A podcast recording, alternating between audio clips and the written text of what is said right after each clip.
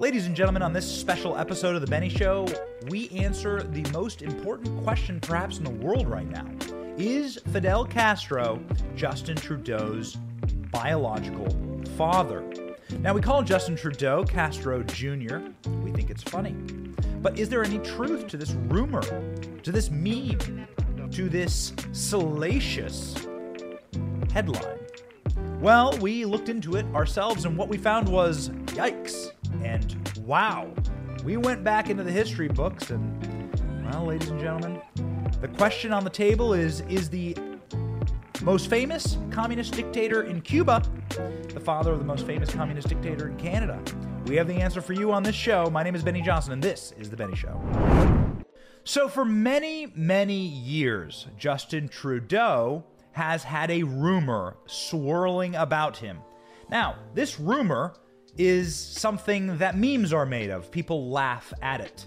There are many photo comparisons of Justin Trudeau and Fidel Castro all over the internet, and I gotta tell you, they actually look kind of alike.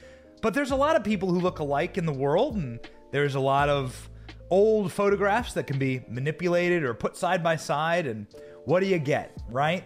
There is no conclusive proof that Fidel Castro is Justin Trudeau's father. But there is some extremely interesting evidence as to why people say that. And I believe, quite frankly, the cases that have been made to try and prove that it isn't the case are utterly inconclusive. Let's just call it what it is. So, ladies and gentlemen, let's begin. Justin Trudeau's father and mother, who are they? For those of you who are not professional historians of the Canadian political landscape, Justin Trudeau's father, Pierre Trudeau, was a very famous politician. He was the Prime Minister of Canada for a stint. He was a dude that a lot of people know. Justin Trudeau is from a famous family. Justin Trudeau's mother is named Margaret Trudeau. Margaret Trudeau was younger than Justin Trudeau's father by a span of approximately 30 years. Justin Trudeau's father was in his 50s when they got married, and she was in her 20s 53 and 23 to be exact. They met when she was only 18, making Justin Trudeau's father 48. 48 years old and flirting with an 18 year old. So, what do we know about Margaret Trudeau and Pierre Trudeau? Margaret Trudeau and Pierre Trudeau were swingers. Let's call it what it is. You can go back into the Getty archives and photographs and find some pretty interesting photos of Margaret Trudeau. She was a playgirl hanging out at Studio 54 hanging out with famous American actors, the entire Rolling Stones, photos of her with Mick Jagger, and a scantily clad at various high functioning galas. There is actually a incredibly documented scandal of her having an affair with Ted Kennedy. So let's just say Margaret Trudeau was a party girl. She's someone who liked power. She liked politicians. She liked men in positions of power. She liked older men. According to Keith Richards of the Rolling Stones, Pierre broke up with her while she was having an affair with Ronnie Wood. That's right, these are just stories from the time. Pierre Trudeau, he slept around too, with a lot of people. The actress from Superman, Margot Kidder, and classical guitarist Liona Boyd, actress Kim Cattrall, and, interestingly enough, Barbra Streisand. That's right. The evidence is overwhelming that he slept with Barbra Streisand, according to biographer John English. So, let's just say that the two of them, it is fair to say, had an open marriage. They were swinging ladies and gentlemen.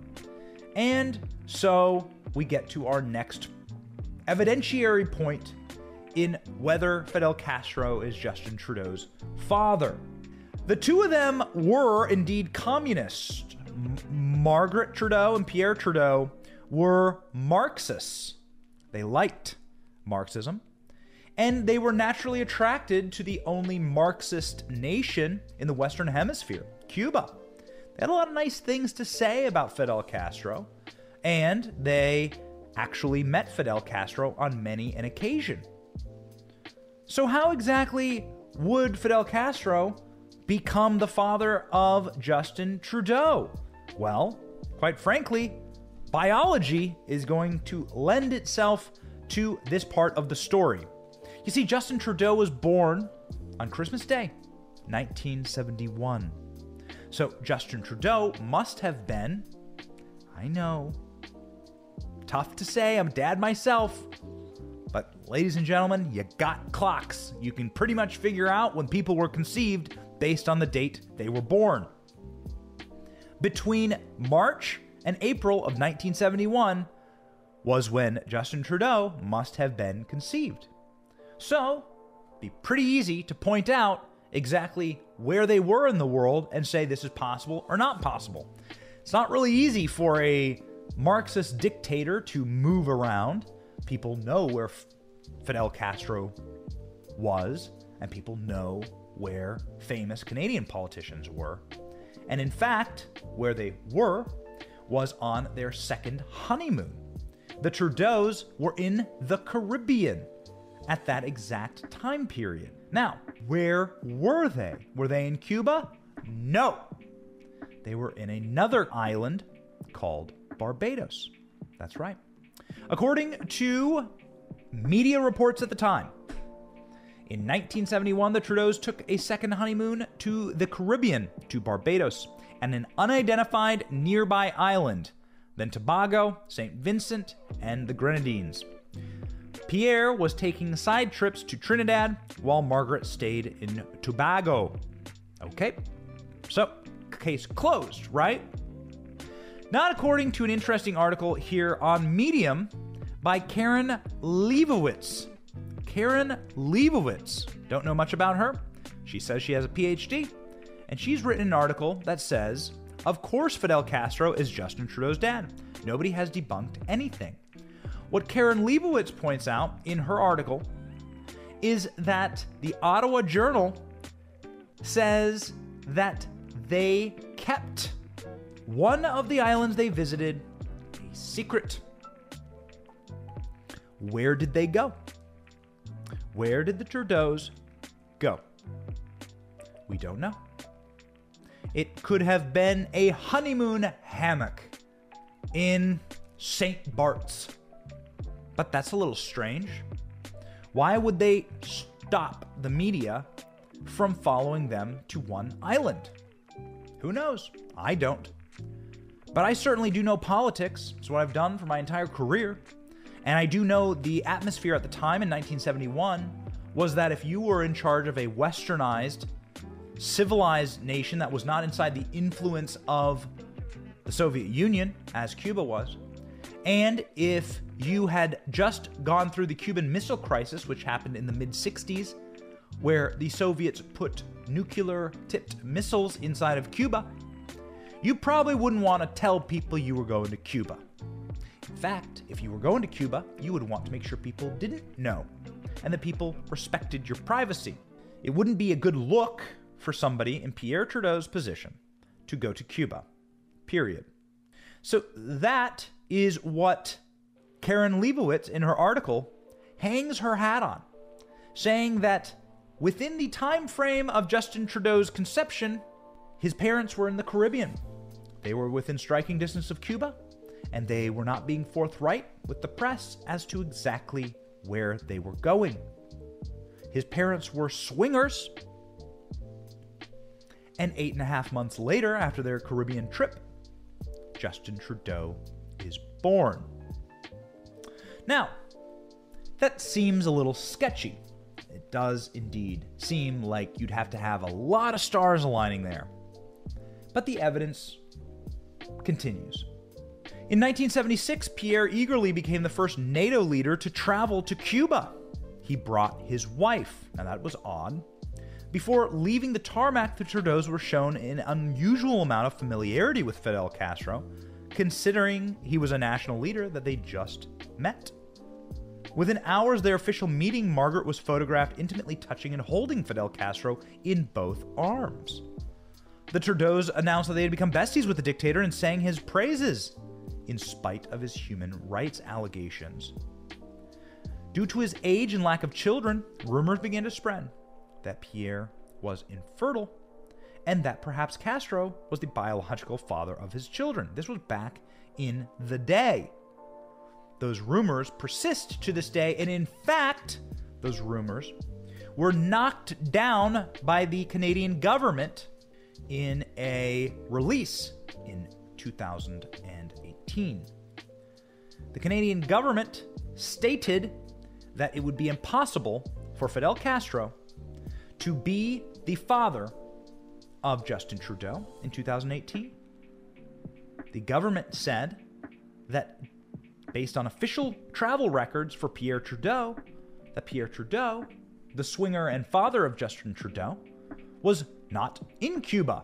But that is based on Canadian government's official travel records of Pierre Trudeau and not based on his private travel to the islands in 1971 for his honeymoon. That's the basis. The basis is that his official travel doesn't show him going to Cuba till 1976. Okay, that's fine, but that's not proof, as many would say. That is not proof.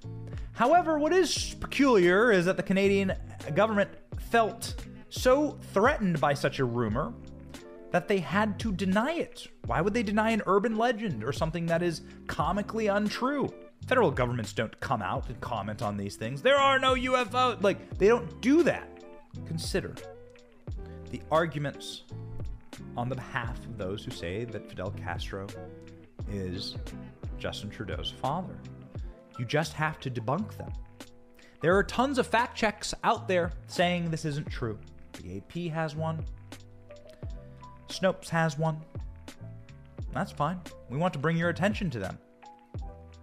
The issue with these fact checks is that they all rely on the Canadian government's statement. All the debunkers say that the federal government of Canada says that the Trudeaus didn't officially travel to Cuba until 1976. They never talk about that honeymoon trip to the Caribbean. They never discuss it at all. They don't even look into it. They just close the book and move along. Well, that doesn't seem right. You can find the old news articles from the time. I'm looking at the Ottawa Journal right now, April 13th of 1971. Bridgetown, Barbados, it says. Prime Minister Trudeau and his wife left here Monday by chartered plane on a quick side trip to an unidentified nearby island. It happened. It's in the reports.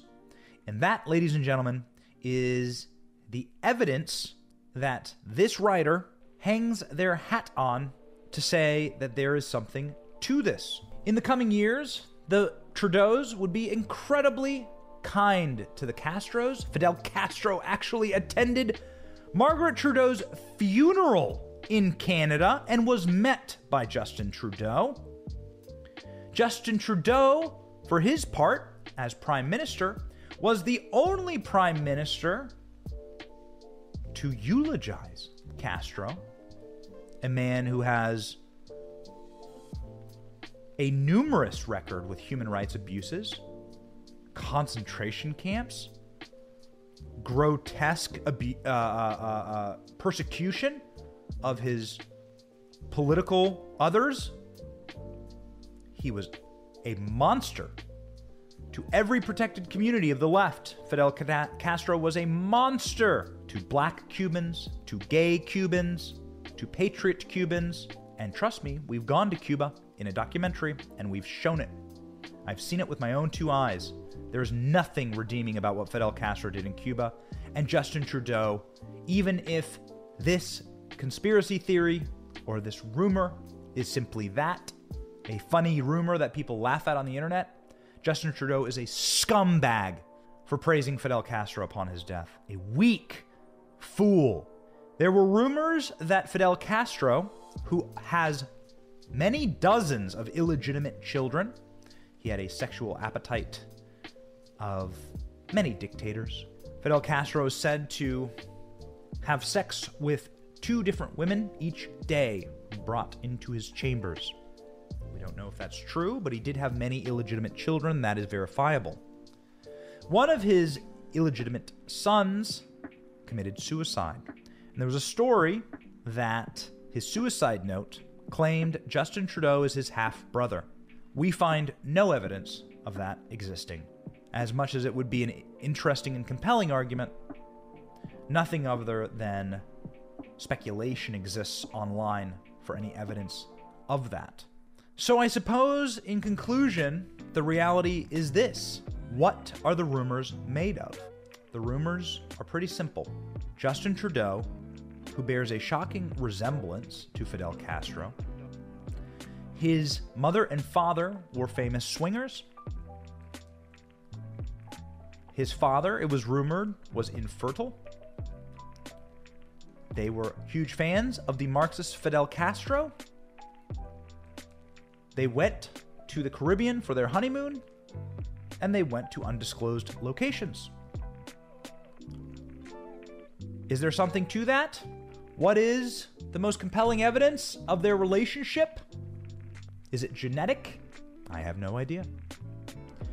However, in practice, I must say, watching Canada descend into a fascistic third world tyranny tin pot state with the trucker convoy and with Trudeau ruling like a dictator, at the very least, Justin Trudeau has modeled himself after Fidel Castro.